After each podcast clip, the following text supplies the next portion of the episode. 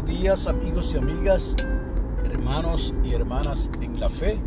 Hoy es jueves 20 de octubre del año 2022 y este es el día que ha hecho el Señor. La lectura del aposento alto nos llega desde Guanajuato, en la República de México, por la señora Paula Ramírez y ha titulado la misma Revisar mi actitud nos invita a que leamos del Evangelio de Lucas capítulo 15, los versos del 11 al 32 y en adición nos regala del compendio de los Salmos del capítulo 119, el verso 59 y leo en la Reina Valera, revisión del 60. Consideré mis caminos y volví mis pies a tus testimonios. Así nos dice la hermana Ramírez desde México. Un día leía la palabra del Hijo Pródigo en mi devocional y reflexioné en cada uno de los personajes. En diferentes ocasiones me había identificado con el Hijo al que el Padre perdonó con amor y lo rescató a pesar sus equivocaciones. Y, por supuesto, la imagen del otro hijo me era desagradable. Pero de repente consideré la posibilidad de que hoy tuviese que identificarme con el hijo mayor que aún viviendo en casa del padre se torna duro, crítico y receloso con su hermano pedí perdón a Dios, porque a veces con las múltiples responsabilidades de trabajo en la iglesia, me molesto con quienes pienso que no ayudan, no entienden o no cambian. Aun cuando llegan a apoyar, no me alegro por ello, sino que con burla pienso, han de querer que le hagamos fiesta por lo poco que hicieron. Fue Dios quien, considerando mi propia necesidad, me ayudó a revisar mi actitud. Me dio en su palabra el descanso que necesitaba. Sin desecharme, me invitó a continuar mi servicio en el amor que derramó en mi corazón.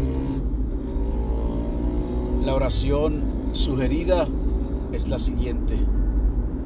Gracias, Padre porque una vez más tu amor nos busca y nos rescata de equivocar el camino, invitándonos a gozarnos en el transitar con nuestros hermanos.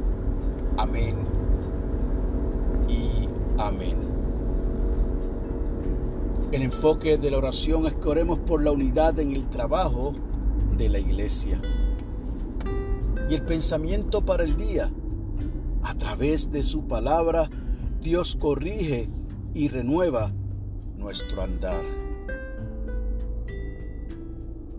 Esta lección de la mañana nos debe servir de inspiración a muchos de nosotros y nosotras, tanto laicos como líderes, pastores en las iglesias, pudiéramos sentir esta misma emoción o actitud por la cual pasó la señora Ramírez en algún momento dado de su vida.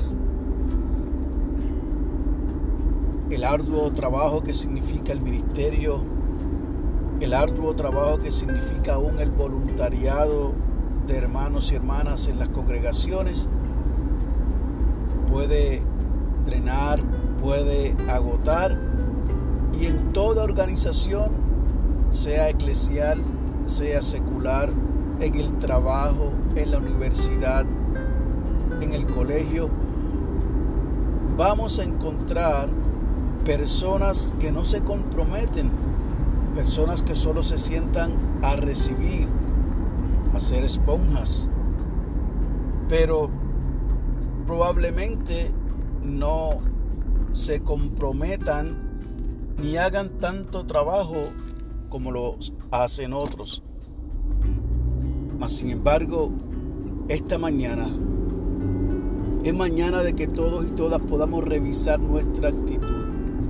Y como bien dice Paula, le pidamos al Señor que seamos vínculos de unidad en el trabajo de la iglesia, en nuestro trabajo secular, en el colegio, en la universidad y que por sobre todas las cosas sea a través de la palabra de nuestro Señor que entendamos que tenemos la oportunidad todos los días de renovar nuestro andar y corregir nuestra actitud. Que Dios te bendiga y que haga resplandecer su rostro sobre ti y para con los tuyos haya paz.